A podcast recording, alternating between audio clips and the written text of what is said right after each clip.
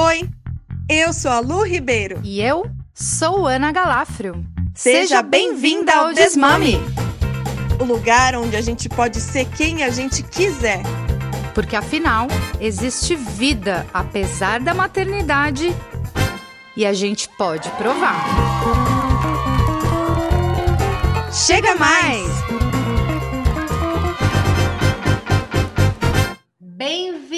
Bem-vindas, bem-vindos e bem-vindes a mais um episódio do nosso podcast Desmome. Nessa segunda temporada temos a participação de pessoas marcantes na nossa trajetória, pessoas que inspiram a nossa vida. E hoje vamos receber uma advogada que há 21 anos atua na área do direito das mulheres e mães. Ela é também mãe, solo, ativista pelo direito das mulheres. Essa minha amiga é uma fênix que já nasceu, morreu e renasceu diante dos meus olhos, enquanto eu mesma nascia, morria e renascia. Muito bem-vinda, Ana Lúcia Dias. Esse espaço é nosso. Obrigada por estar aqui. Bem-vinda, Ana!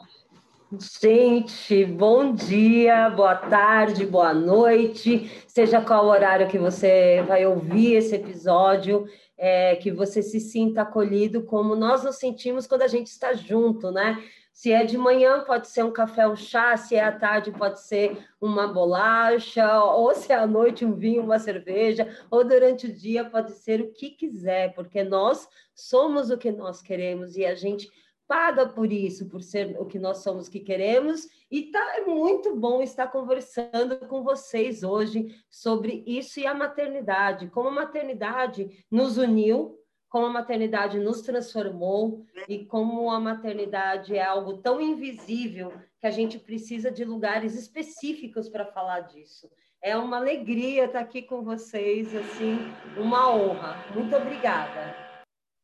Ana, eu estou muito, muito feliz da, da nossa, do nosso encontro aqui para as pessoas em áudio, para a gente aqui também audiovisual, poder a gente se ver ainda que por essas janelinhas aqui, sem contato físico, mas que bom que a gente tem esse recurso, né, nesse momento ainda, e que ele está possibilitando para a gente é, poder se rever poder se olhar e, e chorar e rir juntas. Eu acho que o podcast vai ser sobre isso, já dando um spoiler do que pode acontecer. É, eu queria muito que você agora se apresentasse, falasse um pouco de você, da, do nosso encontro na vida, né? Onde que a gente se encontrou aí, nós três, nesse caminho lindo, maravilhoso. Olha só, eu sou mulher, nasci mulher isso já me coloca em vários lugares de vulnerabilidade, especificidades e fortalezas na minha vivência. E sempre, desde que eu me conheço por gente, eu sempre fui ativista de alguma coisa, desde pequena, na escola, no colégio, na faculdade, grêmios, diretórios acadêmicos, sindicatos, sempre tive esse é, a minha energia voltada para esse lugar de construção, de falar do direito das pessoas. Obviamente, desde pequena eu sabia que eu ia ser advogada. Eu não brincava de boneca, viu, gente? Eu brincava de júri. Eu pegava a camisola da minha mãe, o meu cabelo da formatura do prezinho, o salto dela, e aí eu colocava as minhas bonecas e eu fazia júri. E minha mãe falava que para ser isso que eu queria ser na vida, eu tinha que vir para São Paulo, na época eu morava no Mato Grosso, e estudar no Largo São Francisco. Eu não estudei no Largo São Francisco, Estudei no Mackenzie, sou uma mackenzista muito feliz de ter sido acolhida. Ali fui bolsista, ali eu conheci grandes pessoas, ali eu fiz, nossa, um evento lindo na minha época do diretório acadêmico. A gente recebeu no Mackenzie o Sebastião Salgado, José Saramago e o Chico Buarque para a inauguração do, da Exposição Internacional Terra. Nós levamos a discussão da reforma agrária para o Mackenzie naquela época. Isso foi capitaneado por mim, eu fazia estágio no escritório que defendia o pessoal do MST, do José Rainha, na área de direitos humanos. Então, assim, o meu ativismo nessa área vem de muito antes. Da, com 12 anos de idade, eu estava em Goiânia com a minha mãe, é, na, na Assembleia da Uni que acabaram com os centros cívicos e voltaram a ter os grêmios livres. Olha isso, né? Então, assim, é, eu nasci assim e isso se tornou a minha bandeira de vida. Eu só não imaginava que a construção do papel social que sempre esperaram de mim fosse ser arrebatador, transformador e que fizessem todas as fichas cair, porque a gente, em que pese eu brincar de de júri, eu também brincava de casinha. Apesar de me considerar uma mulher independente, ter sido criada para ser independente, pelas histórias da minha mãe, pelas violências e vulnerabilidades que ela passou, ela me criou, não, você vai estudar, se você vai trabalhar, você nunca vai depender de homem nenhum. E foi assim, e é assim a minha vida inteira. E eu também queria ter um homem. Eu também queria ter filhos. Eu também queria ser mãe, claro. Ainda que eu fizesse de conta que eu não queria, eu queria. Né? E eu não imaginava que a maternidade ia ser revolucionária. Porque, como diz a Silvia Frederici, né, aqui nesse livro, O Ponto Zero da Revolução, é, a maternidade é a revolução do mundo, né? E aí, quando eu me, me casei muito nova, muito nova, e assumi os enteados a criação dos meus enteados. Uma menina de 24 anos criando duas crianças, uma com 10 e 7 anos. Às vezes eu olho para eles e falo, gente, me perdoe, eu não sabia o que fazia, né? É quase uma passagem bíblica, mas eu converso com a minha enteada nesse sentido, e ali foi uma construção da maternidade afetiva. Foi uma construção de várias coisas. Da maternidade... Antes de ser mãe, você foi madrasta, né, Ana? Sim, fui madrasta, fui opressora de mulher, eu fui me libertando ao conhecer, porque ao ser madrasta, a exercer a maternidade afetiva, ela hum, foi trazendo muitos questionamentos para mim, né? Inclusive aquela questão de que eu precisava ter um filho para me sentir mãe. Uhum. E assim, depois de vários anos de casamento, planejada, nossa, eu planejei, gente, eu sou a privilegiada que planejou ter um filho. Eu também. né? Eu não. que sorte. Você não tinha expectativa. Nossa, errei rude na minha expectativa. Eu também. Eu também. E aí, quando eu fiquei grávida da Sofia, eu já tinha uma visão. Meus enteados nasceram de parto humanizado há muito tempo, lá em Florianópolis. Então, esse era um caminho que, para mim, eu fui construindo na, na, no trabalho com eles, né? Uma educação ativa, positiva, apesar de não ter sido tanto, mas, enfim, é, eu fui construindo isso com ele. Quando eu fiquei grávida, eu já queria o parto domiciliar e não sabia que existia um movimento para isso. A minha médica, que antes atendia parto domiciliar, tinha parado, e aí ela me falou, me indicou para eu procurar a Vilma Nishi, estava de cinco semanas, grávida da Sofia, e quando eu fui procurar na internet o contato da Vilma Nishi, eu achei doulas no parto, e eu achei o site da Ana Cris, e falei, nossa, as pessoas conversam disso, e fui parar no Gama, que era uma salinha na Bartolomeu Zunega. Fui recebida, eu cheguei lá, na, a primeira vez que eu fui, eu tinha 10 semanas de gestação. Quem abriu a porta para mim foi Raquel Marques, grávida. Falou assim: bom dia, boa tarde. Aliás, era boa noite. Oi, tudo bem? Meu nome é Raquel. Quem é você? Aí eu fui, sou Ana Lúcia. E isso no ano de 2005. De 2005. E aí, assim, eu fui estudar, para entender o que era. Comecei a fazer parte desse grupo e eu fui entendendo que assim a escolha do lugar do parto era um direito meu. Eu sabia já que eu tinha esse direito, mas eu não sabia que era algo tão bizarro, que era algo tão afrontoso na sociedade. E eu exerci minha escolha. Nossa, e quando a Sofia tinha três meses ou quatro meses, a gente foi num programa da Record no Hoje em Dia, com, com a Ana Hickman, o Brito, estava eu, o Jorge Kuhn, a Letícia Ruda e a Rosângela. Olha isso, a gente, a gente andava de sling na rua. Revolucionário, imagina! Sim, a gente se encontrava assim, é, é, os, haviam slingadas. que eram Sim. na casa da Nali. Então, assim, Sim. e eu descobri que existia um mundo de pessoas que pensavam como eu. E aí essa começou a minha revolução, porque ao olhar para a maternidade, me deparar com as questões que eram fisiológicas e orgânicas para mim, eu fui observando o que faltava.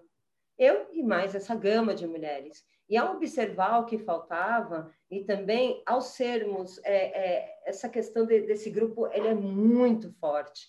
Ele é extremamente transformador das políticas e das pautas públicas dos últimos anos no Brasil. É, assim, nós temos, um, nós somos uma potência, mas uma potência imensa, né, de transformação social.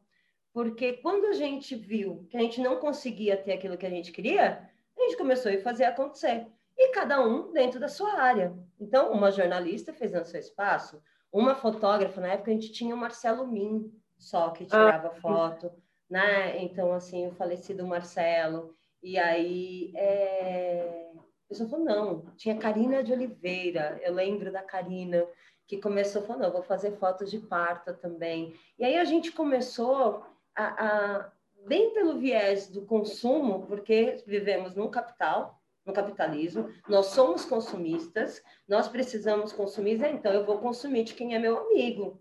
A gente estava começando a economia solidária, a gente estava começando empreendedorismo feminino, materno. Isso assim, gente, eu estou falando de 2006, 2007, nas reuniões da PP, onde às vezes chegava uma ou outra que estava fazendo absorvente de pano. É. Quando... PP, para quem não conhece, é a parte do princípio das primeiras entidades que trabalhou essa questão com viés político, com viés solidário, com viés informativo, né? Com viés político pelo lado das mulheres. Porque é. já existia a Reúna. Sim. Mas a Reúna estava mais focada na questão dos profissionais, que é importante. Mas veja, nós acompanhamos Desde assim, é, e aí é, a mãe que vai parir, tinha um hospital que se chamava Nossa Senhora de Lourdes, que aceitava o parto humanizado. E, e mais alguns planos de saúde começaram a recusar o pagamento do parto porque não tinha escolhido o profissional. Opa, não, isso é venda casada, direito do consumidor.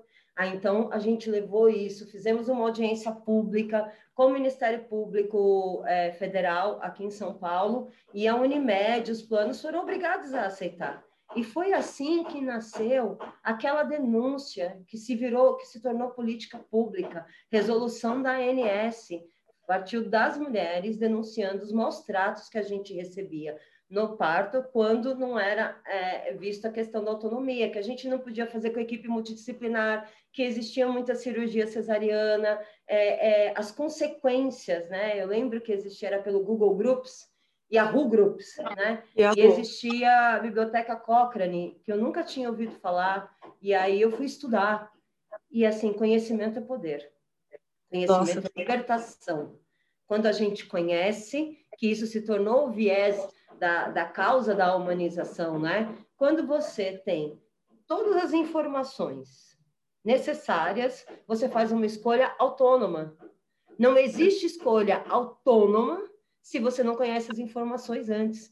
Então, nós mulheres, que já é, já é, é, da natureza da mulher, a mulher se torna mãe, ela se torna é, auxiliar de enfermagem, ela se torna chefe de cozinha, ela se torna motorista, ela se torna administradora, ela se torna economista, ela se torna médica, ela se torna psicóloga, ela se torna advogada.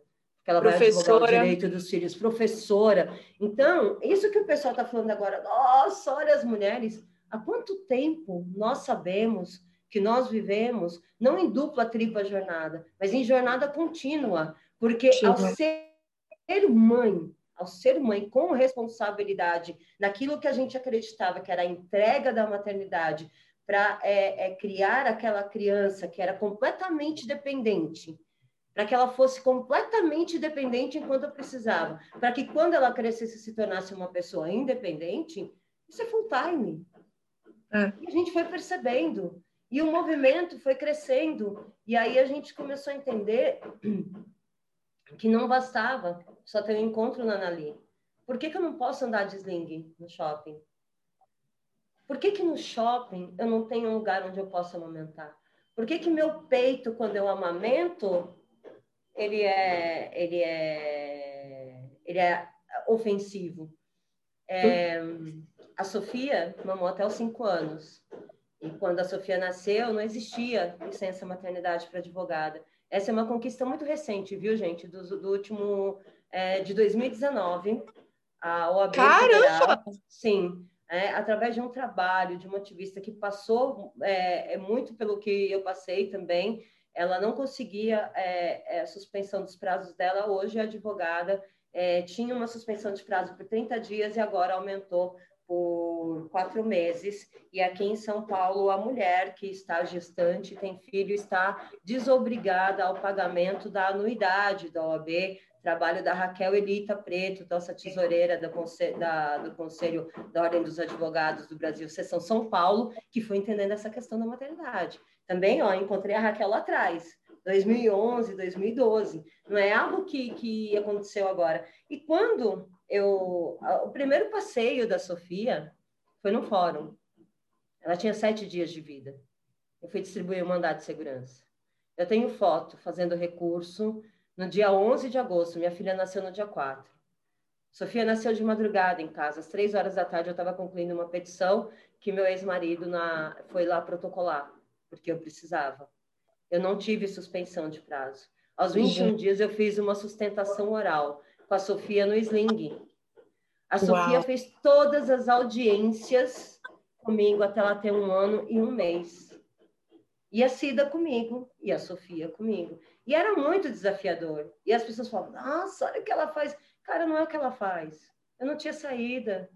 Eu não sabia é. como é. Eu não sei como é viver um porpério com filho. É, eu mas é uma coisa assim, né?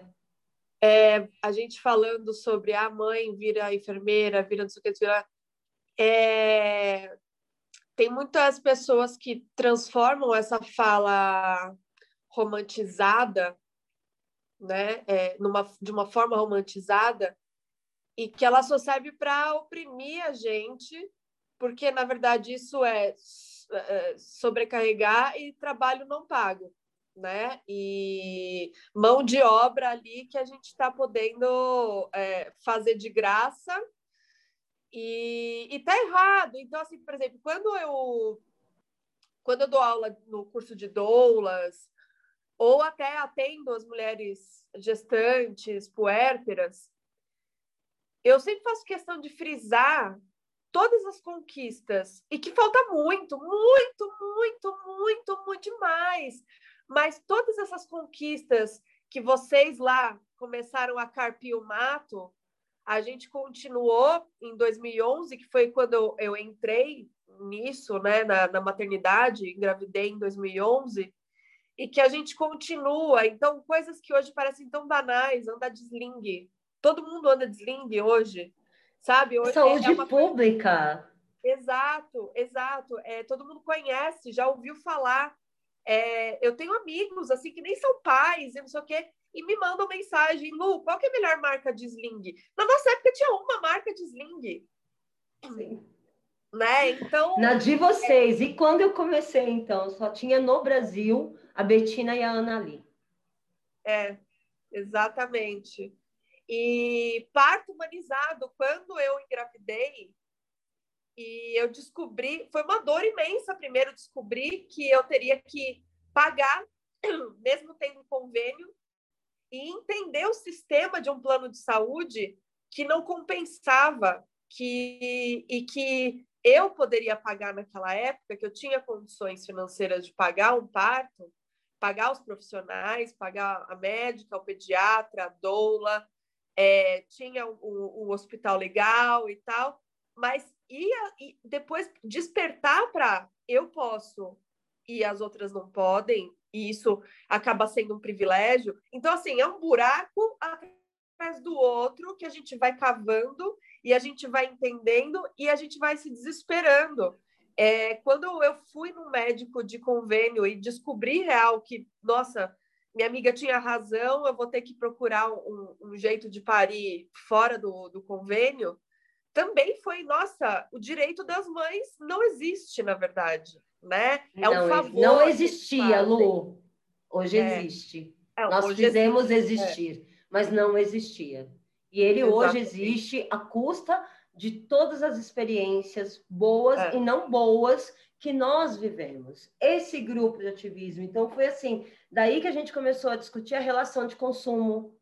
E aí você pensa em autonomia e você pensa nessa maternidade que tinha esse, esse viés de romantização que você comentou, e aí a gente começa a se cobrar por não conseguir ser aquilo que a gente visualizava, e aí assim isso impactava onde? Nas relações homem-mulher, porque a mesma coisa que a gente precisa de educação no parto, a gente precisa de educação para entender o parto, você teve que estudar. Eu, para entender o movimento de, de do pós-parto, essas coisas, tive que entrar numa biblioteca científica Olha isso, gente. Assim, nós somos formadoras. Vocês dão cursos para mulheres e vivem disso há vários anos, porque a gente entendeu que se a gente não souber, a gente vai ser violentado.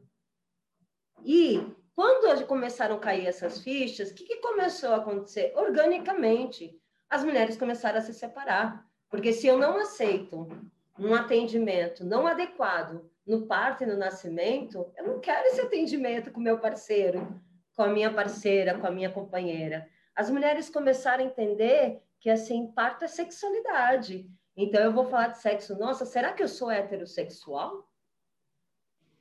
Ou será que eu sou apenas normativamente heterossexual porque nunca antes me foi dada a possibilidade de pensar na minha orientação sexual? Será que era por isso que eu não tinha orgasmo? Será?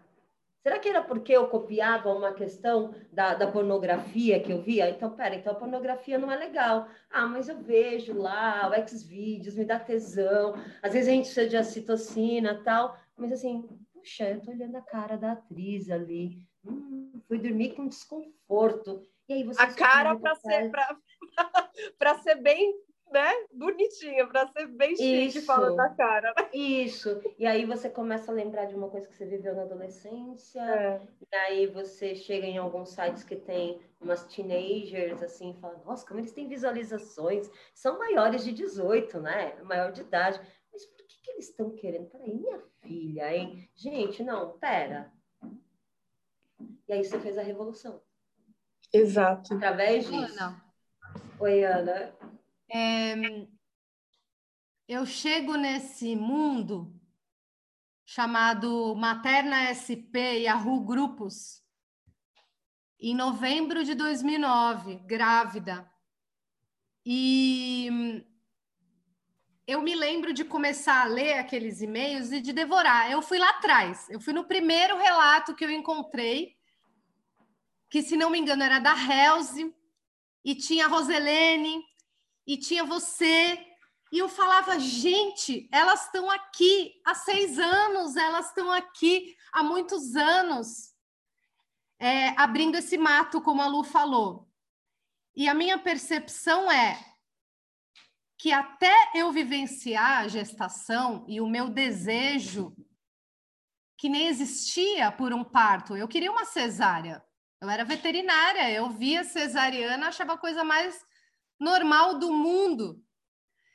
E aí, quando essa verdade se abriu diante de mim, que eu entendi a oportunidade que era de revolucionar minha história com o meu corpo e de olhar minha volta e não encontrar referências no mundo real, mas no mundo virtual eu encontrei ali um exército e apenas a partir desse exército os direitos começaram a aparecer. Então, foi uma mãe que reivindicou pelo, pela licença maternidade de advogadas, foi uma mãe que reivindicou pelo reembolso no parto humanizado, foi uma mãe que reivindicou para poder amamentar em qualquer lugar. Foi uma mãe. E assim, elas, é, e vocês e nós, a partir do nosso atravessamento, da, do nosso limite, do nosso da violência que a gente sofreu. A história da Ana Cris é isso, né? Ela teve uma cesariana sem indicação e a partir dessa cicatriz ela começa uma revolução também. Então, Se não nós, quem vai fazer? Ninguém vai entregar isso para as mulheres mães. Ninguém está nem olhando para essa jornada contínua não remunerada, explorada até a última gota de sangue, de leite, de lágrima, né, Ana? Sim, Ana. E aí, assim, é, é interessante que quando nós mulheres nos encontramos nessa potência nesse lugar, a gente começou a revolucionar cada um de uma forma. Então, assim, é, eu me lembro que eu sabia que eu tinha direito à fila é, preferencial por ser lactante. E um dia eu fui no fórum, esse pode virar um caos aí para vocês contarem. Eu fui no fórum, no fórum, é, não vou falar onde e tal, enfim.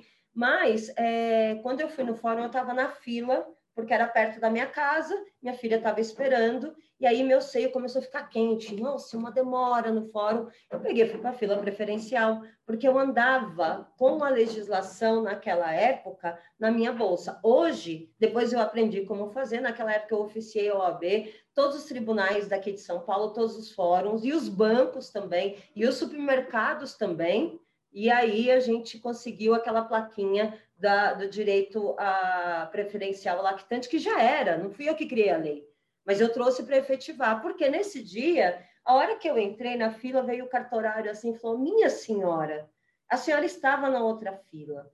A senhora não conhece a lei? Eu falei: Eu conheço. O que você está fazendo aqui? Eu falei assim: Eu sou lactante e eu tenho direito preferencial. Ele falou assim: Ah, como eu vou saber que a senhora é lactante? Já estava quase 50 minutos na fila meu peito estava quente. Eu tirei a blusa, esguichei é, o leite na cara dele e falei assim: Você quer provar se é leite materno? Todo mundo ficou assim, achando um absurdo. Ele falou: Isso é desacato à autoridade? Eu falei: Não, senhor, desacato é o que o senhor está fazendo. Eu acabei de provar que eu tenho leite, eu sou lactante, tirei. Então, assim, uau, né? Virou um caos conhecido. Mas a custo do quê? Custo da minha exposição. Mas ok, a gente não tinha ideia disso. Da mesma forma, quando a Sofia nasceu, eu não consegui registrar a Sofia, porque ela nasceu do parto em casa.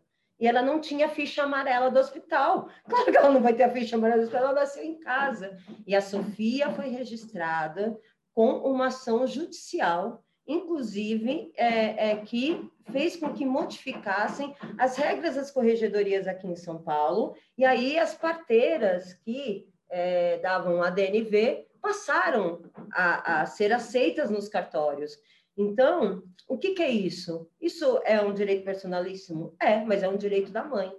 E a gente foi percebendo isso. E depois a gente foi crescendo no puerpério e a gente foi percebendo a invisibilidade. E a gente resolveu ir no cinema. E assim, eu não, não tinha ido, tinha tido nessa época, é, ainda não tinha o Marcos, a Sofia já tinha mais de dois anos. As mulheres começaram a ir no cinema e depois a gente aproveitava e fazia um café. E a rede de cinemas começou a reclamar. E eu me lembro direitinho que eu procurei a Irene, a Alexandre e a Thaís, que estavam capitaneando essa ideia. Falei, gente, a gente tem que fazer uma ONG. Não, mas não é uma ONG, a gente vai no cinema. Eu falei, claro que é é o apoio, é a reinserção social da puérpera.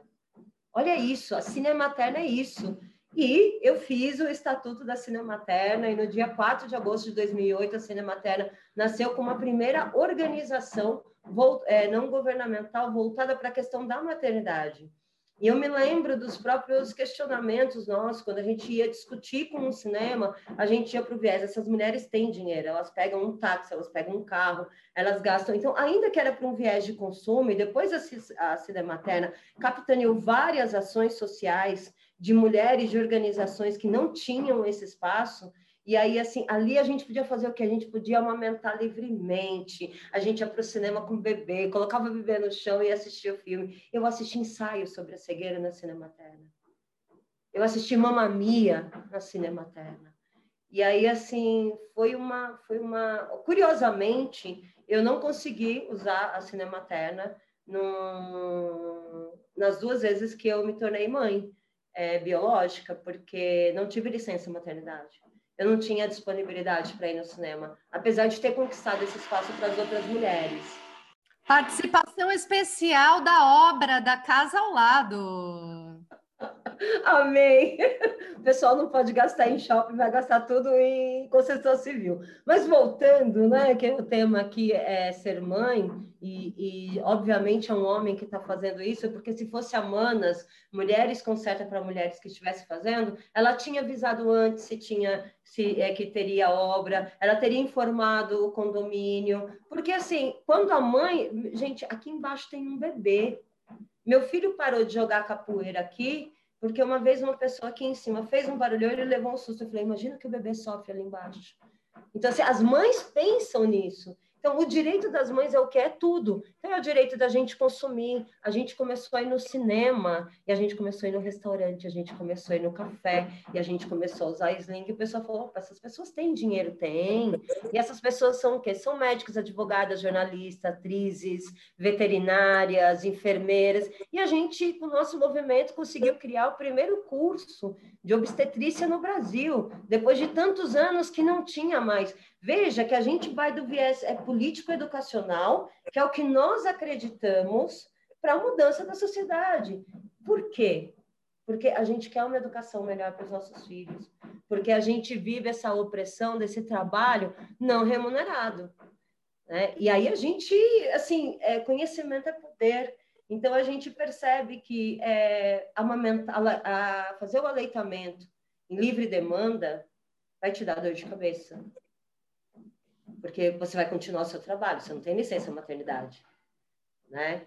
Ou você vai depender do seu companheiro, que entrou naquela questão também por essa criação de perdi minha mulher para meu filho. Ela não faz mais o que eu quero, eu vou segurar o dinheiro.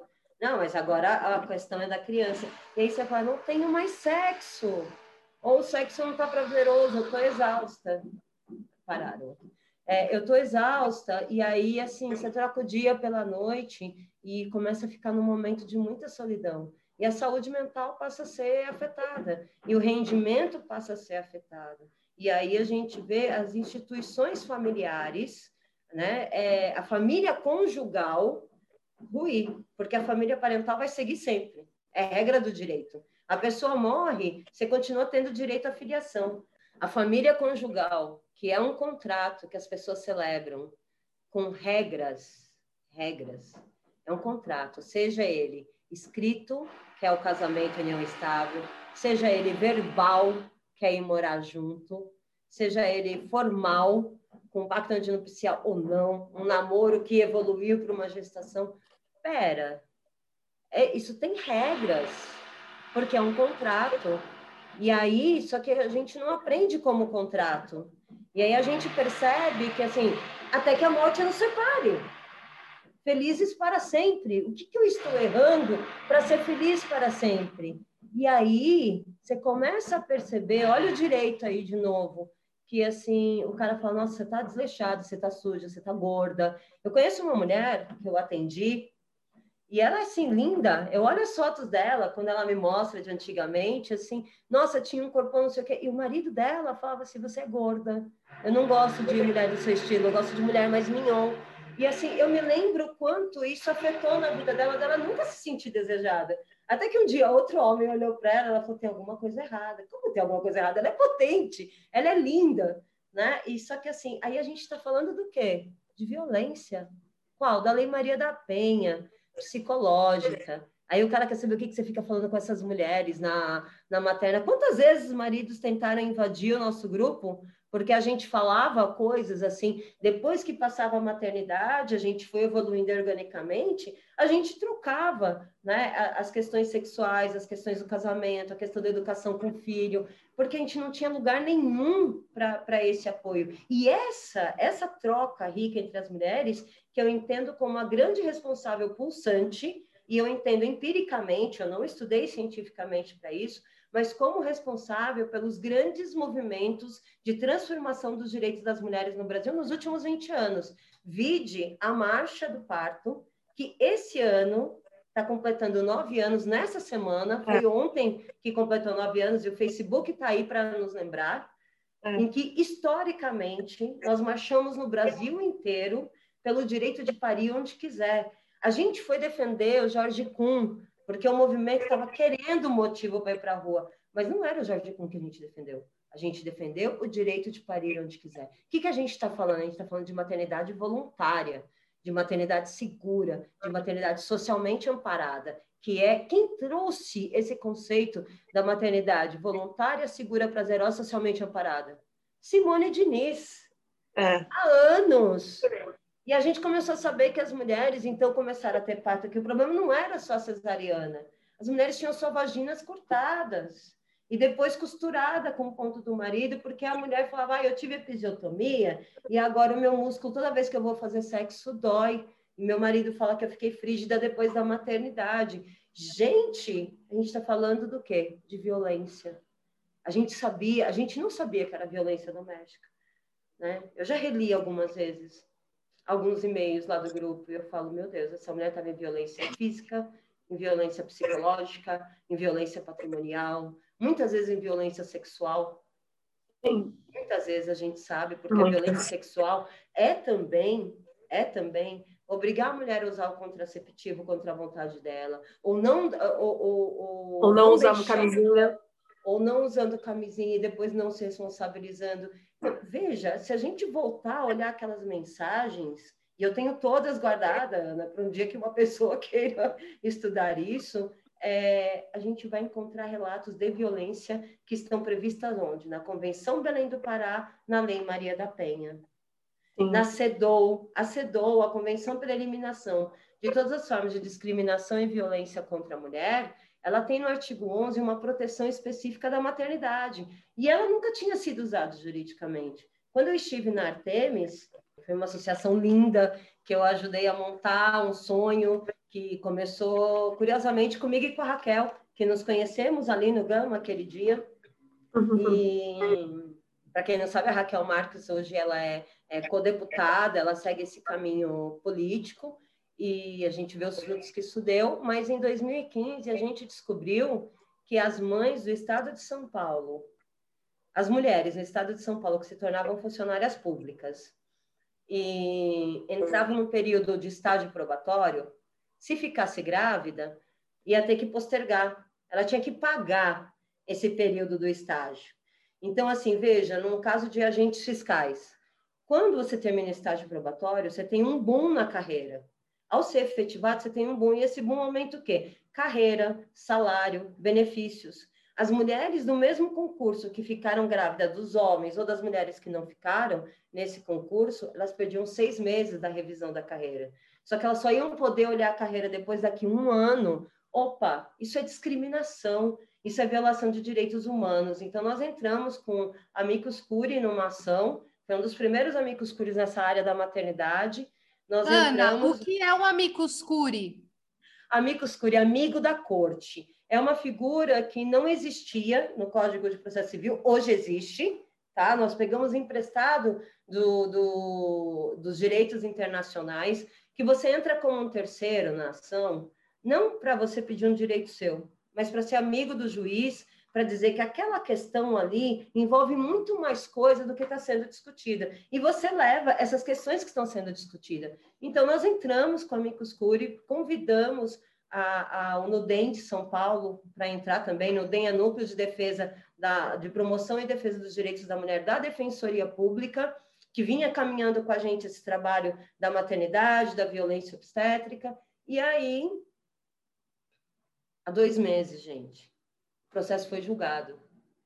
E a ministra, Carmen Lúcia, colocou no bojo do acórdão que sempre que for analisar questões pertinentes a mulheres que são mães, o Brasil é obrigado a seguir o que está na CEDOW, no artigo 11, e o que está na Constituição Federal, analisar a maternidade com um viés de equidade, com um viés de direitos humanos e dignidade. Foi a primeira vez que isso está lá. E a gente sabe que a gente pode usar isso em todas as ações. Então, ser mãe, ser mãe organicamente e nos conhecer mãe, a gente se deparou com um lugar nada romântico da maternidade, que é essa violência constante.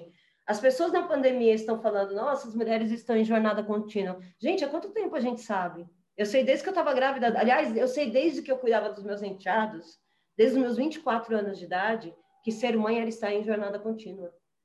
Que depois Exato. que eles tomavam banho, depois que eles estudavam, eu ia de madrugada fazer meus prazos.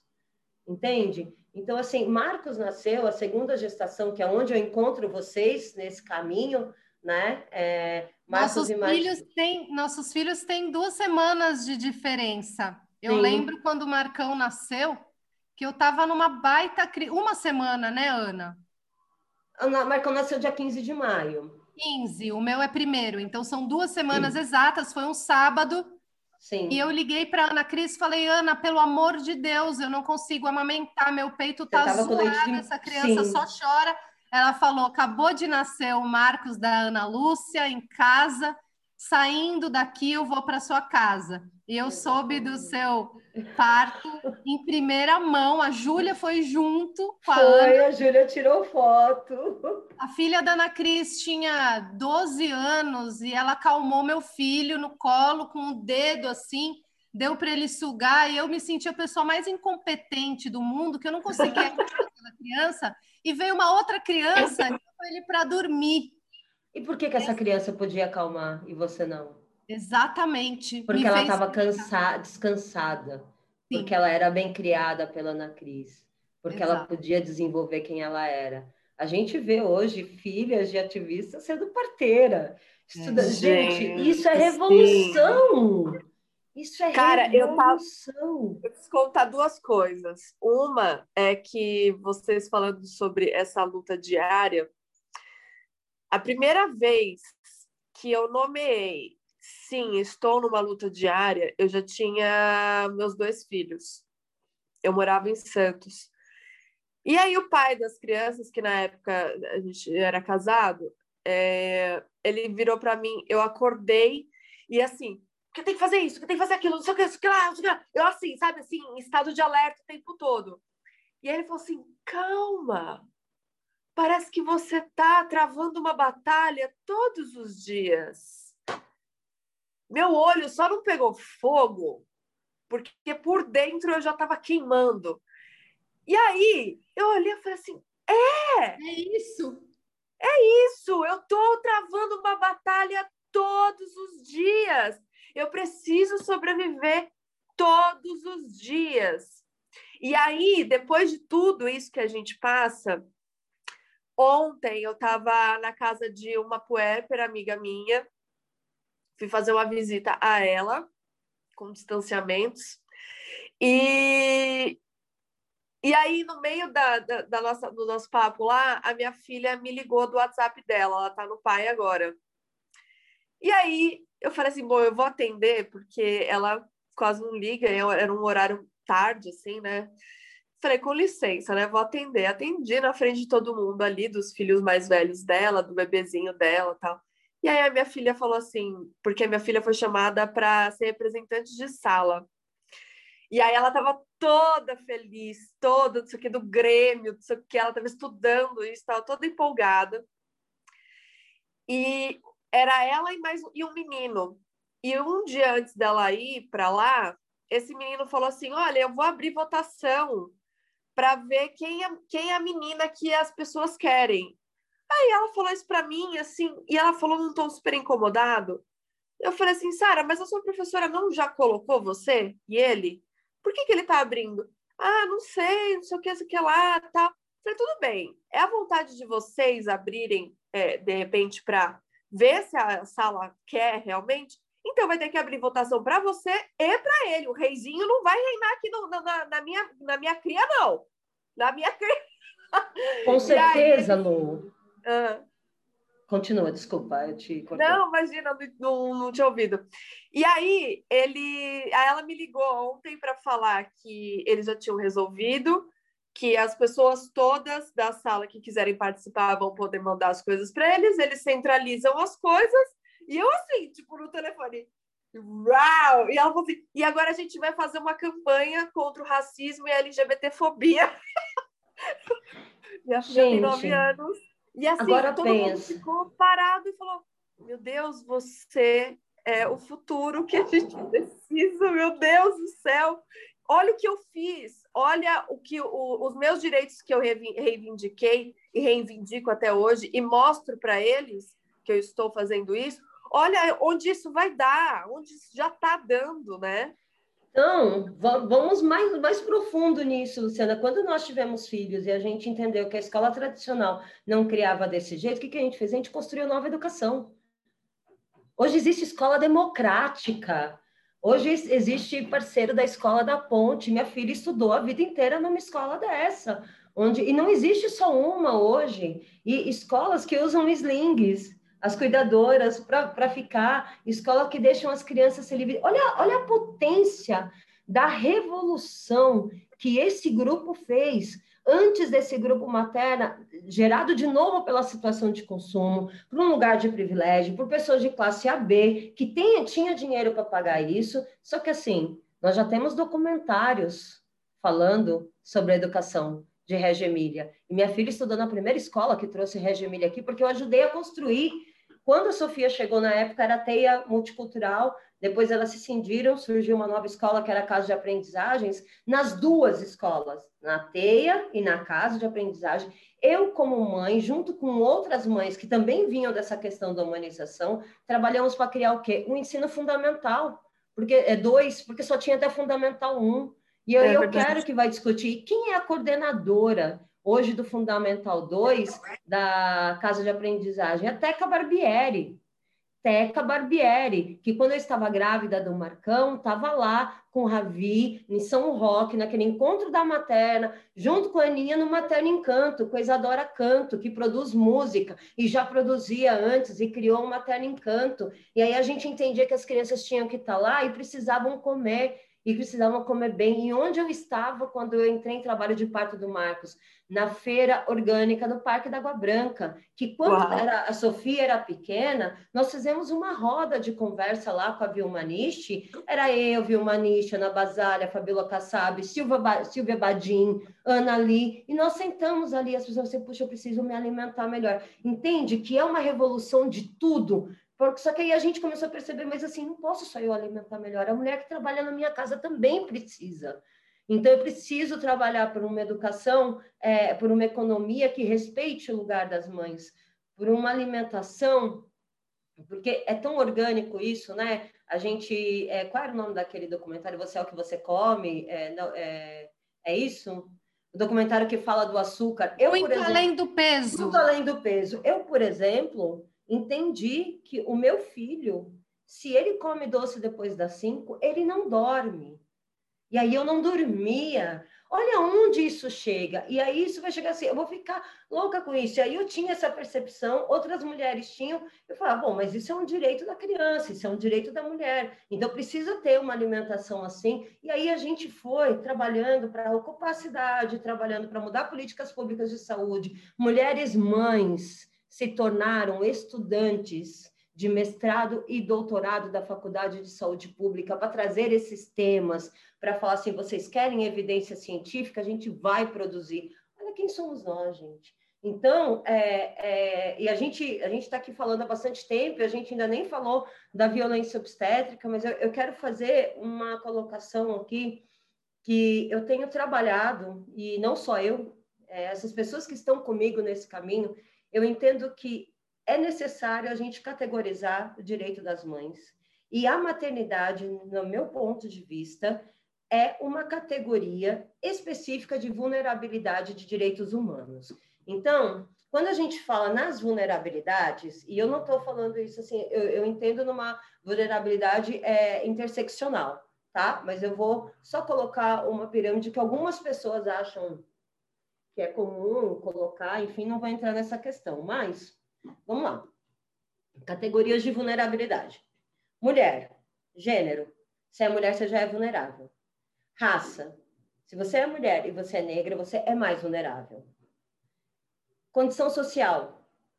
Se você é mulher negra, periférica, você é mais vulnerável. Orientação sexual. Uma mulher negra, periférica, lésbica ou trans é muito mais vulnerável, né? Mulher com deficiência. Se você é pessoa com deficiência, você é muito mais vulnerável. Ok, vamos colocar a maternidade. Uma mulher, uma mulher mãe. Quem é mais vulnerável? Ou quem vai ter mais vulnerabilidades e mais dificuldade? Aí você coloca assim, é, a questão da raça. como é ser mulher mãe negra você tem que educar o seu filho nisso, que você tem que educar o seu filho para receber batida policial, conforme a cor do cabelo, o tipo do cabelo que ele usa, conforme a roupa que ele usa, conforme a educação que ele vai. Vamos dizer que é uma mulher, mãe negra periférica. Vamos dizer que ela é uma mulher, mãe negra periférica e lésbica. Nós temos a Marielle aí. E tantas outras que hoje estão lá, naquele lugar que a Marielle foi, foi ceifada. Olha, olha onde a gente está chegando. E aí você coloca uma mulher, é, mãe, negra, lésbica, pobre, surda, cega. Olha Joyce Guerra. Quantos relatos a gente sabe de mulheres que passaram por cirurgia, mulheres com deficiência, surdas ou cegas, que passaram por cirurgia cesariana sem anestesia, porque elas não, eles achavam que ela não vai sentir dor. Hã? Ana, entende? Esse, gente, esse desenho que você fez, ele é tão perfeito, assim, porque a pirâmide, ele, né? A Uma pirâmide. pirâmide. De privilégios e violências. É isso, é. E a gente percebe que em qualquer categoria, se a gente acrescenta a maternidade, a gente perde muito. Se a uhum. gente acrescenta a paternidade na categoria dos pais, a gente sobe.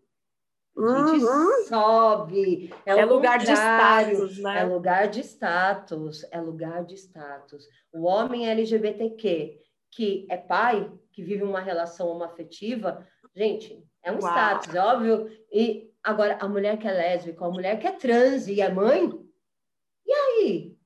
É. E aí? Então, é, eu entendo que a gente tem trabalhado para chegar nesse lugar que é o direito das mães e cunhar o direito das mães, e esse é o meu propósito, porque eu percebi que a vida inteira eu trabalhei com isso, mas a gente não nomeava e as invisibilidades ficavam porque não tem nomeação. Sim. Porque não tem nomeação. Quando a gente pensa que nós somos as CEOs do mundo, a Lígia Senna, ela brinca, ela diz que a gente não é a CEO, porque se fosse a gente estava sendo remunerado, né? Nossa, Mas eu falo que muito bem remunerado. Exato. Nós somos responsáveis pela existência de todas as pessoas na Terra. Todas. Se a gente não ter mais filho, não tem mais população hoje. Depende exclusivamente disso. E aí a gente entra na política do cuidado e na afetividade, que historicamente sempre ficou condicionada à mulher. Só que depois da guerra, da Revolução Industrial, a mulher também teve que ir trabalhar, também teve que ir ganhar dinheiro. Então, olha, ela ganhava dinheiro, tinha que cuidar da casa, ela tinha, sabe? E a gente vê que as grandes conquistas de direitos trabalhistas e de direitos humanos vêm de onde? De mulher, gente. Vem da mulher. Veja o, o filme As Sufragistas. Vê o quanto a gente movimenta, vê o quanto, quando uma de nós nos se recupera, e nós já atendemos e já acolhemos diversas mulheres em situação de violência, eu pergunto, se essas mulheres que a gente já acolheu, ao se levantar, se elas não estão modificando todo o sistema? Todas, e carregando as próximas e apoiando. Sim, porque a gente sabe essa dor de ser sozinha. E aí, assim, a gente, é, eu via, eu escrevi um texto, Capital Invisível Investido na Maternidade, eu escrevi em 2016, consegui publicá-lo em 2019, na Carta Capital. Porque é, é, nas ações de alimentos que eu já fazia, eu percebia, desde 2002, hein, gente? É, eu era louca, que meus amigos falavam, é louca, não faz isso. Mas, assim, se eu colocasse babá ou empregada doméstica, o juiz mandava rachar, mandava pagar, incluía isso nas despesas do pai. Mas se não tinha e era mãe, não entrava. Por quê? Porque é, pressu... é a mesma coisa. É pressuposto que essa é a obrigação da mulher, né? Pois é, a gente só tem obrigações e a gente não tem deveres. Então, se a gente tem essa obrigação que traz na gente, que a gente estava falando antes, tá? Um custo de saúde física, de saúde mental, saúde patrimonial, a Convenção Belém do Pará determina que toda ação ou omissão causado exclusivamente em razão do gênero, que cause violência, ainda que psicológica ou moral, à mulher, é violência de gênero. Não sou eu que estou dizendo. É um tratado internacional que já foi assinado pelo Brasil, foi ratificado, também diz na CEDOW, na Convenção pela Eliminação de todas as formas de discriminação e violência contra a mulher, que essa discriminação de gênero, se a mulher é discriminada por algo que só ela pode fazer, é discriminação de gênero e não é possível existir discriminação em função da maternidade. Aí eu te falo, é, só nós mães podemos, só nós mulheres podemos ser mães. Então, a maternidade sobrecarregada que nos causa esse dano é uma violação de direitos humanos. Por isso que eu entendo que não colocar o horário do o, o tempo e a remuneração do cuidado do trabalho materno nas ações de alimentos é violência de gênero. E eu vejo isso, os juízes ainda não, mas assim, infelizmente eu tenho mulheres que têm acreditado no meu trabalho. Eu estou pautando a não pagamento da pensão alimentícia como violência patrimonial. Ai, pautando... amiga, chega mais. Tem, mas é claro que é. Se o homem deixa é. de pagar, ah, porque assim, veja, o dinheiro da, é, da pensão alimentícia é da criança, não é seu. Nem é seu. Exato. Né? O cara paga 200 reais, acho que está gastando rios. A gente tem aí os quadrinhos da Thaís Leão, que chegou né, desenhando para todo mundo aquilo que a gente que a gente vive. Mas veja, o cara não paga os alimentos.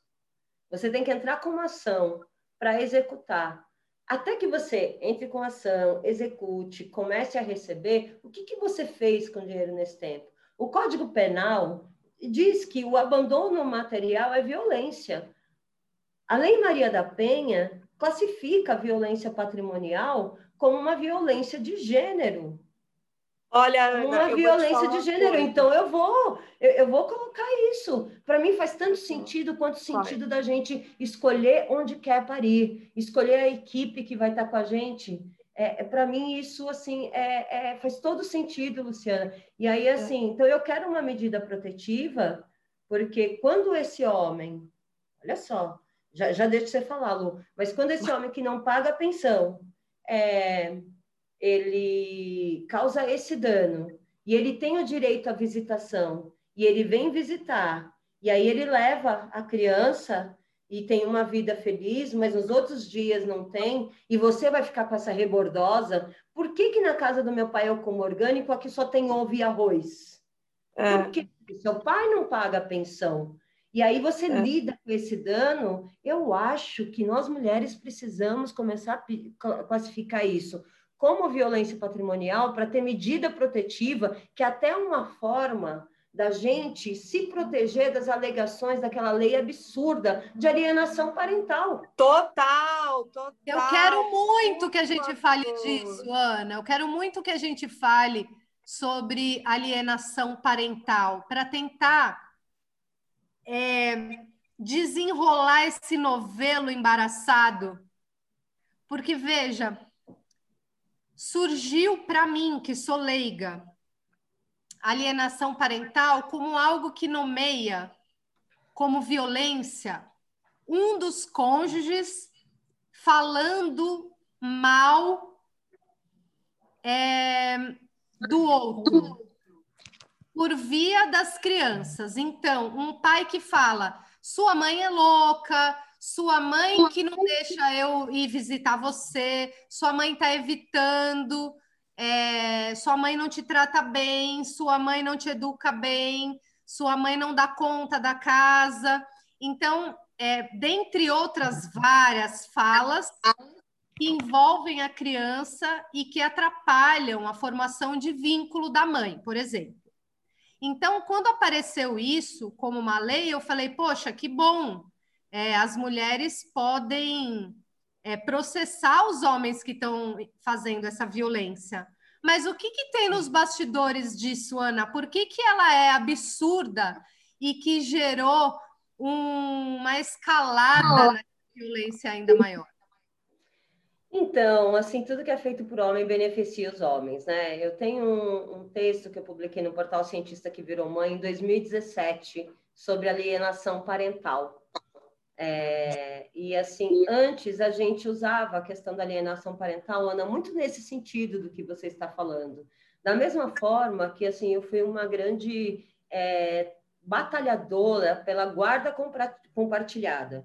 Só que assim, eu queria o compartilhamento do cuidado, que a gente vai voltar de novo à questão da remuneração do trabalho invisível. Eu não queria ter que ficar toda hora discutindo tudo em pormenores e, e ser objeto e isso ser objeto de controle e violência contra contra mim, Sim. contra as pessoas que eu defendia, né? Então, essa questão da alienação parental, a princípio era isso. Só que houve uma modificação na lei para incluir que a mulher que praticasse é, alienação parental, o cônjuge, a pessoa que praticasse alienação parental e ficasse comprovada, ela perdia a guarda do filho. Bom, a gente tem um caso emblemático de 2011, da Elaine César. A Elaine César morreu ela perdeu a guarda do filho, foi um trabalho assim enorme, assim é, que aquela mulher passou. É até difícil falar disso. E ela conseguiu, depois de muita luta desse pessoal, tal, conseguiu estar com a guarda do filho, conseguiu estar depois. Mas por quê? Porque fizeram uma acusação indevida de abuso sexual. E algumas mães, veja, a mãe é tutora da criança e a criança chega e fala para a mãe sofrer um abuso sexual. Que prova que a mãe tem? Olha a situação da mãe. Ela vai e fala: Não, minha filha está dizendo, meu filho está dizendo que sofreu abuso sexual, então, assim, é o direito da criança, prioridade absoluta. Gente, isso é um, um crime absurdo. Então, e, e, sofreu pelo genitor, né? Vamos assim dizer. E ela vai e pede para o Ministério Público investigar. Com base na lei da alienação parental, esse homem quer que ela tenha prova. Eu pergunto, como uma criança menor de 14 anos vai ter prova de um abuso sexual causado pelo genitor? Não tem. Ela não tem. E aí fica como falsa denunciação caluniosa. E falam que fazem isso para a mulher perder, é, é, que ela está praticando alienação parental. Aí essa mulher perde a guarda, sabe para quem? O predador sexual do filho dela. Exatamente. Eu tenho. Isso é uma... chocante. É. Eu tenho uma, uma mãe, uma amiga, né? Uma mãe da, da escola das crianças, que ela tem um Instagram muito bom. Provavelmente, não sei se vocês já, já seguem ela, mas muita gente que eu conheço segue, que é o arroba Brasil contra SAP. E ela fala muito. Eu aprendi sobre a falácia da alienação parental com ela, porque até então eu estava no mesmo caminho da Ana.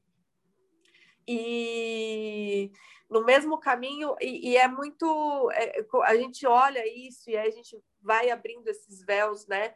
E vai vendo, a gente fala, gente, como, como a gente é manipulada, né? Como as pessoas manipulam a, em, em, forma de estou te dando alguma coisa. Tem uma fala da, da Anne Rami que eu amo muito e que eu levo para a vida porque eu quero internalizar e conseguir fazer com que todas as mulheres mães internalizem para aí a gente fazer uma nova revolução. Que ela fala assim: é, a gente precisa entender que o governo, quando nos concede um direito, ele não está fazendo um favor para a gente. A gente precisa entender que é a gente cuidando das crianças e do futuro dessas pessoas que estão chegando, é que estamos fazendo um favor para a sociedade. Não é o Mais ainda, Lu, e, e eu conheço. Aí eu de novo eu me empolgo e corto, né?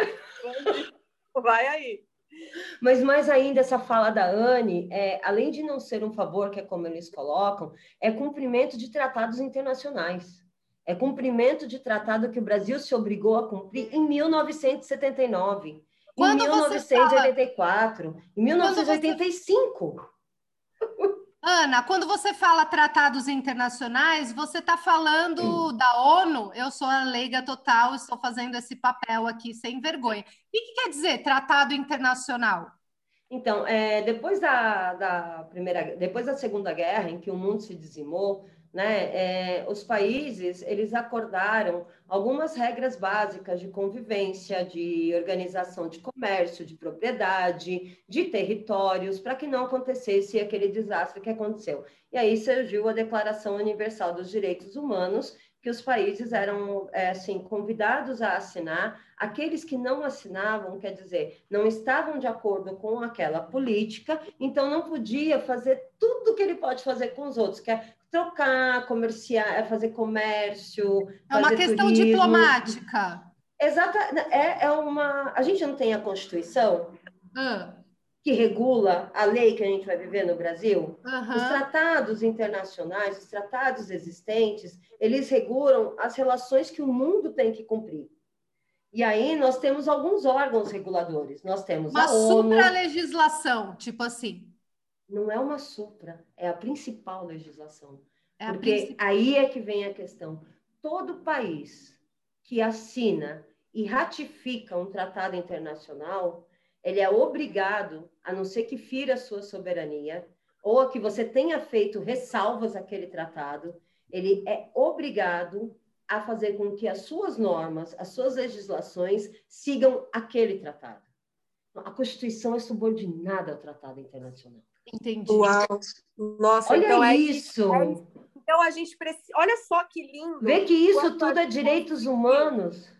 É, e olha que lindo quando a gente conseguir internalizar isso e falar, queridão, vou botar a buceta na mesa aqui e você me ouve, porque sou eu que estou fazendo um favor para você. E tem mais uma coisa, eu ouço muito é, e de pessoas assim, da, das nossas, né?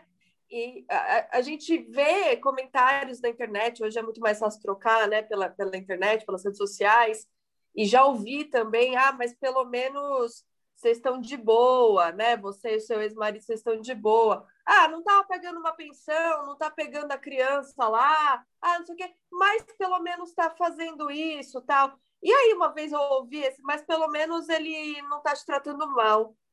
Eu falei, cara, se o cara não está fazendo qualquer pedaço do papel dele enquanto pai, ele está sim me tratando mal e tratando mal as crianças.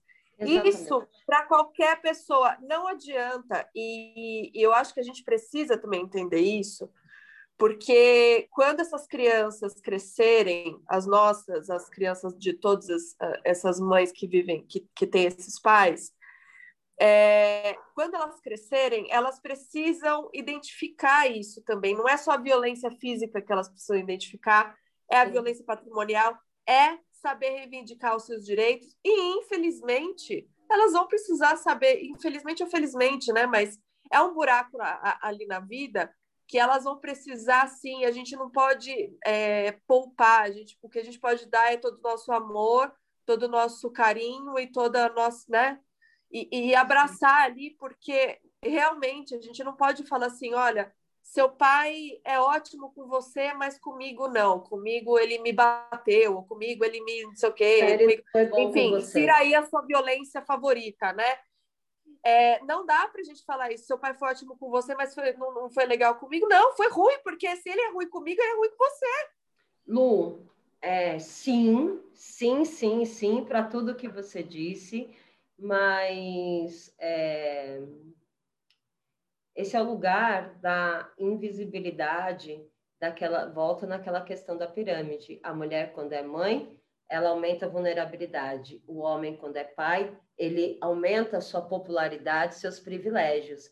Então, assim, por um mundo. Outro dia eu ouvi o Rodrigo Hilbert em algum lugar, quando ele falou que eles tinham comido placenta tal, ele falou assim que ele achava um absurdo é, esse frisson em torno dele. Apesar dele usar isso para viver como um ativista dessa questão e de transformar isso por um mundo onde é, o Rodrigo Hilbert ele faz assim e ele fala eu faço o mínimo que é a minha obrigação é. ele fala ele fala eu não aguento esse frisson então, se você vê a organização, assim, tá todo mundo falando, né, que o dia que ele se separar da Fernanda Lima, nós vamos ter o fórum mais bonito, né? Porque ele construiu uma igreja para eles casarem, ele vai construir um fórum para eles se separarem. Piadinhas à parte, é... o homem não pode estar nesse lugar de privilégio. E estar nesse lugar de privilégio que a paternidade coloca é diametralmente oposto, né, e ao lugar onde a maternidade nos coloca. Por isso, a maternidade é uma questão de direitos humanos, Por isso, a necessidade da gente categorizar o direito das mães, porque quando eu falo em direito das mães, não estou falando só ação de guarda, eu estou falando em violência doméstica, que ela é maior quando a mulher é mãe. Porque quando a mulher não é mãe, ela pode sair, não tem como levar os filhos. Tem a questão do abrigamento só para ela. Eu estou falando de feminicídio da mulher mãe, que no ano passado, na época do Natal e Ano Novo, nós tivemos seis ou sete né, é, feminicídios de mulheres mães que foram assassinadas na troca de visitação. Todas. Eu fiquei assim, chocada. É, a gente tem as questões da saúde mental é, aumentando por causa das mulheres mães em razão da jornada contínua. Então, assim, é, eu acho que a gente tem muito a conversar sobre isso, da mesma forma que a gente conversou sobre a questão do parto humanizado. Eu tenho trabalhado uma ferramenta muito interessante que se chama Sessões de Empoderamento Jurídico, que é o atendimento exclusivo com a mulher para ela entender. É um plano, é um projeto de compreensão dos seus direitos, porque quando ela entende que o direito que ela está falando é um direito humano e é um direito digno, ela vai ter conhecimento, conhecimento é poder, ela vai fazer melhores escolhas na vida dela e vai estar menos sujeita à violência ou com melhor possibilidades de sair de uma situação de violência. Me diga, Ana, como essa mulher pode encontrar você e essa assessoria? Uh, Ana, ela pode entrar no meu Instagram, que chama o Direito das Mães. Lá tem um link no Linktree, WhatsApp para entrar em contato. Ela pode me mandar e-mail, marcar uma consulta e a gente conversa, porque às vezes a mulher é, quer se separar, e, mas ainda não está pronta com tudo para se separar. Então a gente tem feito esse trabalho de empoderamento jurídico e tem sido muito legal porque assim vai muito além, né? É uma transformação e até agora, de todas as mulheres que eu atendi, nenhuma não estava sofrendo violência. Todas estavam. E eu vou te dizer que 95% delas não sabiam que elas eram vítimas de violência, porque elas não tinham um olho roxo. E vou te dizer, a gente conseguiu recentemente é, um projeto de lei que está para ser sancionado, que coloca a violência psicológica dentro do Código Penal, para que a gente possa começar a conseguir medidas protetivas no caso de violência psicológica contra a mulher. Nossa, então, é, é, é um trabalho para uma vida inteira. Eu convido Sim. vocês a estarem comigo nessa. É e... nós. Ana, é, eu, a gente não está finalizando agora, a gente vai para os quadros, mas antes de ir para os quadros, eu queria muito, muito, muito deixar registrado aqui a, a, minha gratidão pela, pelas suas falas de hoje, pela nossa troca, porque tudo isso, eu fico pensando, né? É, a gente criou o Desmome, primeiro como rede de apoio ali no, no Facebook e depois como podcast, e é nesse aprofundamento que a gente consegue fazer que eu falo, gente, olha, sem nenhuma modéstia, é, esse também faz parte do lugar histórico de revolução das mães, apesar da maternidade poderem ser o que elas puderem, o que elas quiserem ser e tudo mais. Então eu só quero reafirmar o nosso lugar aqui junto com todas vocês, vocês duas e vocês que estão ouvindo a gente.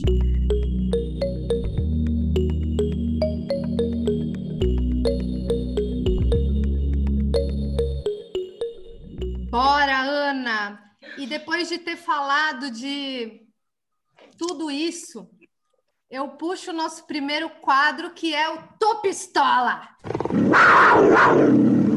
Nossa, tanta coisa me deixou pistola, né? É... A gente mora no Brasil, né, meu? Como é que não fica é. pistola? Se você não. Realmente, eu não criar uma bolha egoísta, é, não dou conta de viver, não, porque eu vou viver pistola o tempo todo. É, uma coisa que me deixou muito pistola foi a ameaça filha da Manuela Dávila. Isso me tirou do eixo. Não viu? Não. Ela sofreu uma ameaça nas redes sociais filha dela pequena, de que ela seria estuprada por causa da questão política para as mães. Eu já ouvi essa história em algum, em algum lugar e isso me deixou pistola. Isso foi gatilho para muitas coisas. Então, assim, eu fiquei mal. Fazia tempo que eu não ficava mal. E eu fiquei mal. Isso, Pesado. Sim, a Talíria Perrone, assim, o que as mulheres passam quando elas se tornam mães e os filhos, assim, tem uma coisa que a gente não falou ainda e eu espero que a gente tenha espaço para falar, que são os danos colaterais da violência na mulher dos filhos, das crianças. Como é, será, como é que será que vive uma criança que sabe que sua mãe foi estuprada, uma criança que viu sua mãe apanhar, né? É, uma criança como a filha da Manuela. Já ameaçaram a filha da Djamila. Isso me deixa pistola. Isso me deixa pistola. A Amelinha Teles, né? Quando ela foi presa, é, os filhos dela viram ela após ser torturada. E perguntaram, mãe, por que, que você tá azul e o pai tá verde? num lugar onde a gente não tem a escolha, que a maternidade é compulsória, e a gente tem essa dicotomia que a partir do momento que compulsoriamente a gente se torna mãe, a gente tem essa força de viver pelo filho, mas também a gente tem esse lugar que nos empurra a vulnerabilidades, isso me deixa pistola. Sim. E mulher julgando mulher também me deixa muito pistola. Muito, muito. Você precisa do apoio entre os pares. Se eu continuar falando, eu vou ficar uma hora falando do que, que eu fico pistola. Eu tô pistola hoje porque ontem eu soube da morte de um amigo meu, amigo de infância, por Covid, depois de uma imensa luta e de muitos e muitos dias e mais de um mês sofrendo e entubado, o corpo dele descansou. E antes de eu ficar triste, porque hoje eu amanheci triste, mas ontem eu tava pistola. Pistola, eu tava numa raiva. É... E aí, eu investigando essa minha raiva, ela tem a ver com a necropolítica e tem a ver com apoiadores dessa necropolítica que hoje também choram a morte desse nosso amigo. Eu não conseguia validar a dor dessas pessoas. Dizia, mas você não apoia exatamente isso. Você está incentivando essa. Existe corresponsabilidade. Eu estava virada nessa ira que hoje amanheceu lavada em lágrimas, porque hoje eu entrei no luto da perda e da saudade, das lembranças que eu tenho e de tudo que a gente viveu. É um homem negro que também sofreu racismo, e eu vi. E hoje as mesmas pessoas choram. Então, isso me revolta, a necropolítica e o racismo, e esse é meu topistola de hoje.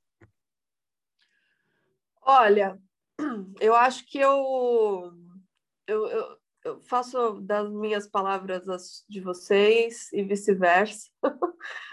é, e aí eu acho que para dar uma amenizada, eu vou falar uma coisa que não deixa, é, pode ser mais leve, mas não deixa de ser real, que é que o inverno está chegando, eu tô pistola, desculpa, mas eu preciso falar isso. Assim, o nariz está escorrendo, e aí a gente está na pandemia, e o nariz escorrendo é uma coisa muito, muito horrível nesse momento eu só queria estar tá com, eu só queria estar tá no, no verão para poder passar por isso melhor, entendeu? Eu tô com três blusas, três meias, duas calças e ai, é isso, gente. Desculpa, mas eu precisava desabafar. Pistola com o solstício de inverno. e agora, Ana, qual quadro a gente vai? Temos um momento de conhecer ovários causo. Babado. Eu tenho certeza que você tem ovários causo para contar. Queria te pedir, Ana Lúcia, para escolher um e trazer para nós qual é o causo que você traz para Desmomes. Ovários causo numa questão mais divertida ou numa questão Pode ser divertido. Eu acho que agora a gente merece sorrir. Ela é divertida, mas é triste também. Mas... Teve uma ah, mulher. Tudo tem os seus dois lados, tá tudo bem. Teve uma mulher que ela estava grávida, né? E... e ela teve uma relação com o marido dela no meio da gestação, e aí ela começou a, a molhar e ela ficou assim super assustada, e o cara falou assim: gente, eu estourei a placenta, né? E eu lembro que essa mulher lá do grupo, ela procurou a Ana Cris para falar: Ana Cris, prematuro, estourou a placenta, né? E a Ana Cris, como assim estourou a placenta? Tá muito cedo tal. E ela falou: ah, para você vou contar, né? Ela descreveu lá para gente. É, eu estava numa relação sexual com meu marido e tal. E aí, de repente, vazou um monte de líquido e acho que estourou a placenta. E a Ana Cris, eu sei que ela riu um pouco, mas virou para essa mulher e falou assim: Olha, querida, é, tá com cheiro de líquido amniótico? Não, não, tá, continua vazando, não. Olha, você teve é, um, um orgasmo. Ele fala, ela falou para essa mulher que ela teve um orgasmo é, onde ela ejaculou e que não existia um pinto que pudesse ser tão grande e tão poderoso assim que furasse uma, a placenta. E eu me lembro que essa discussão na época, assim, é, ela colocou no grupo, mas outras mulheres falaram disso, né? Ai, meu marido não transa comigo porque ele tem medo de estourar a placenta. Então, assim, gente, é, é, uma coisa assim que eu acho esse um ovário causa muito engraçado, porque tem tão, tão a ver com a potência que o homem se acha sexualmente e a não potência que a mulher se acha sexualmente. E, e, o que poderia ter sido um problema, ou ele também falou assim, não, eu acho que você fez xixi, né? Ele falou para ela, mas ela não tinha feito xixi, ela era uma mulher que estava muito plena naquele momento, tendo um orgasmo assim maravilhoso, mas nem para isso ela se autorizava. Eu acho que esse é um ovário causa assim muito fora do direito, sabe? Mas assim, eu acho que também é muito dentro do direito da mãe, o direito nosso da nossa sexualidade, nosso prazer, e a gente não se autoriza isso. Eu sempre lembro dessa história, né? E, e fico pensando se um dia na Cris vai reunir todas essas histórias num livro de porque tem muitas dessas, né? Então maravilhosa. Eu, eu tava nessa tour eu me lembro dela descrever: olha, esse pênis precisa ter 25 centímetros e uma, e uma ponta perfurocortante para atravessar o colo do útero e romper a bolsa amniótica para que esse líquido vaze. Esse pênis tem 25 centímetros e uma ponta perfurocortante? Não, não tem. Então não foi isso. Maravilhoso! Estou gargalhando muito alto aqui. Maravilhoso! Ai, demais, demais. Eu acho que esse é o ah, é o, alto, é, né? o, é o pênis Jaspion, né? O bichinho vira um negócio aqui. Meu filho, ele gostava de brincar de Power Rangers. E aí, é, o cara, é, os Power Rangers, eles viravam Megatron, né? Algo assim. Megazords. Megazord. Você falou que era um pênis Jasper, eu já pensei no Lego do Megazord. É, é nessa linha aí, é nessa linha, Megazord, é o Jasper, vira um carro, vira um perfuro cortante, vira um negócio que você quiser, porque é o centro do universo, contém muito. E aí o cara se acha grandão, né?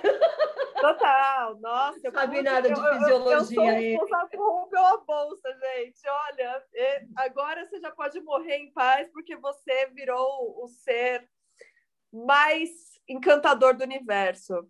E agora, então, vamos lá para o nosso último quadro, que é Descarga mental.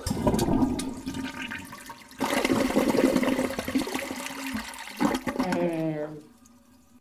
Aqui eu vou trazer agora a minha experiência pessoal, quando eu estava num lugar de bastante aflição, que eu não conseguia parar de pensar, e eu fazia uma coisa que para muitas pessoas era considerado nojento, e eu só encontrei uma pessoa que falou abertamente sobre isso, que foi você, Lu, que assim eu ficava para conseguir adormecer e parar de pensar, eu ficava olhando vídeo de cravos.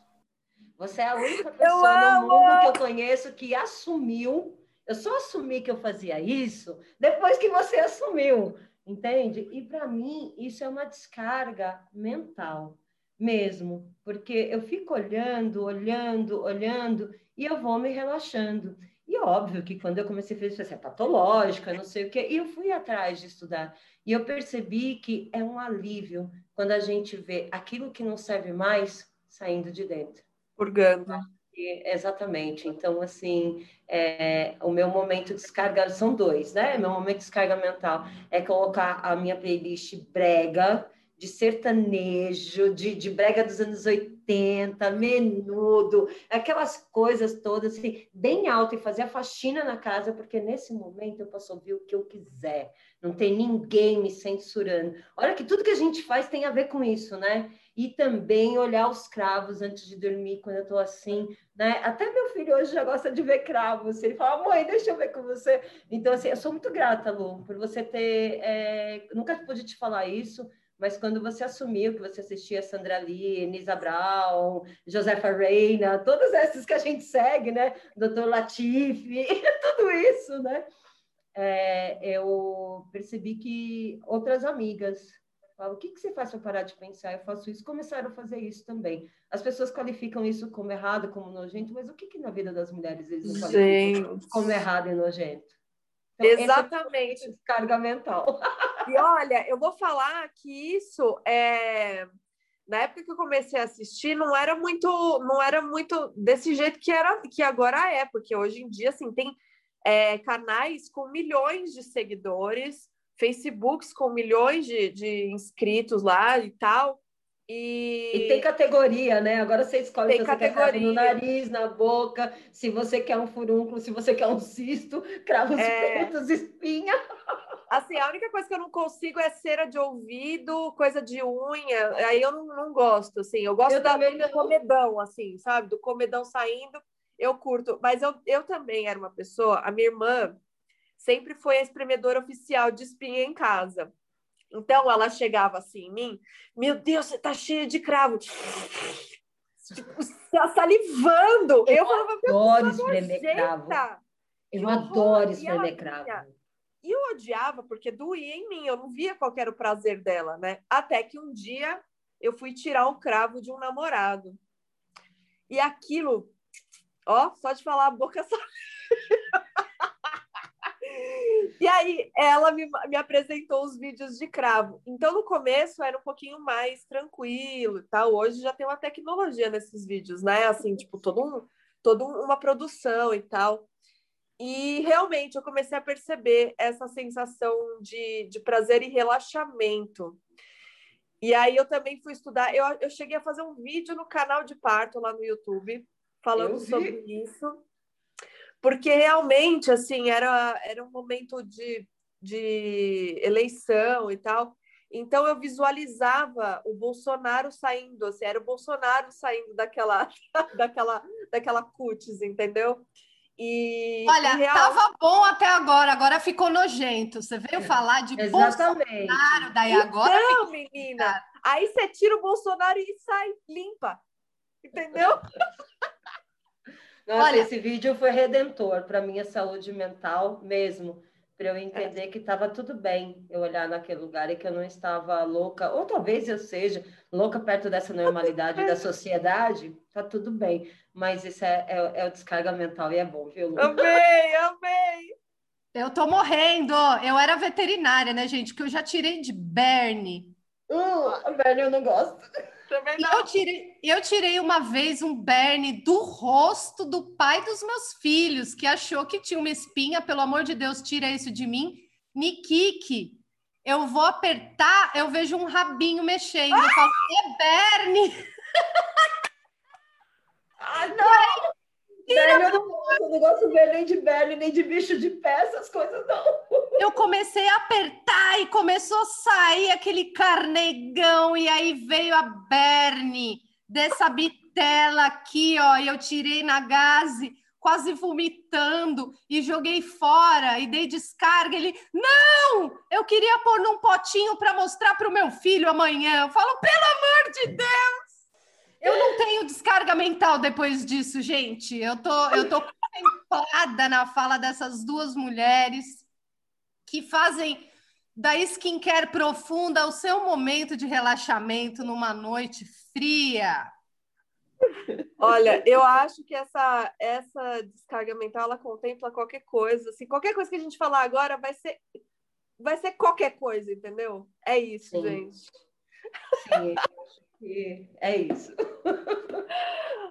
Ana, estamos nessa segunda temporada de episódios do podcast com uma campanha de financiamento coletivo contínuo para arrecadar fundos para o nosso podcast, para nós duas, para as melhorias que precisamos fazer. Somos duas mulheres em reconstrução após termos vivido também nossas quedas, nossos tombos, e a gente se levanta juntas. Nessa campanha do Apoia-se, a gente pretende melhorias no podcast, um computador melhor, fones de ouvido, microfones, um trabalho de pesquisa mais profundo, é, participantes como você, bem editados, bem diagramados. Eu queria agradecer muito a nossa designer, Anne Pires, que trabalhou na identidade visual para a nossa segunda temporada e está fazendo as nossas artes para o Instagram, arroba, desmome. Siga nossas redes sociais e apoie, se você puder e quiser, no apoia-se barra desmome. Muito obrigada, Ana, foi demais. Obrigada também, querida. Gente, não se esquece que quando você apoia uma mãe, você está fazendo um investimento que dá mais retorno do que bolsa de valores, porque ela vai refletir em custos que as pessoas ainda não sabem quantificar, mas assim é um rendimento maior que bolsa de valores.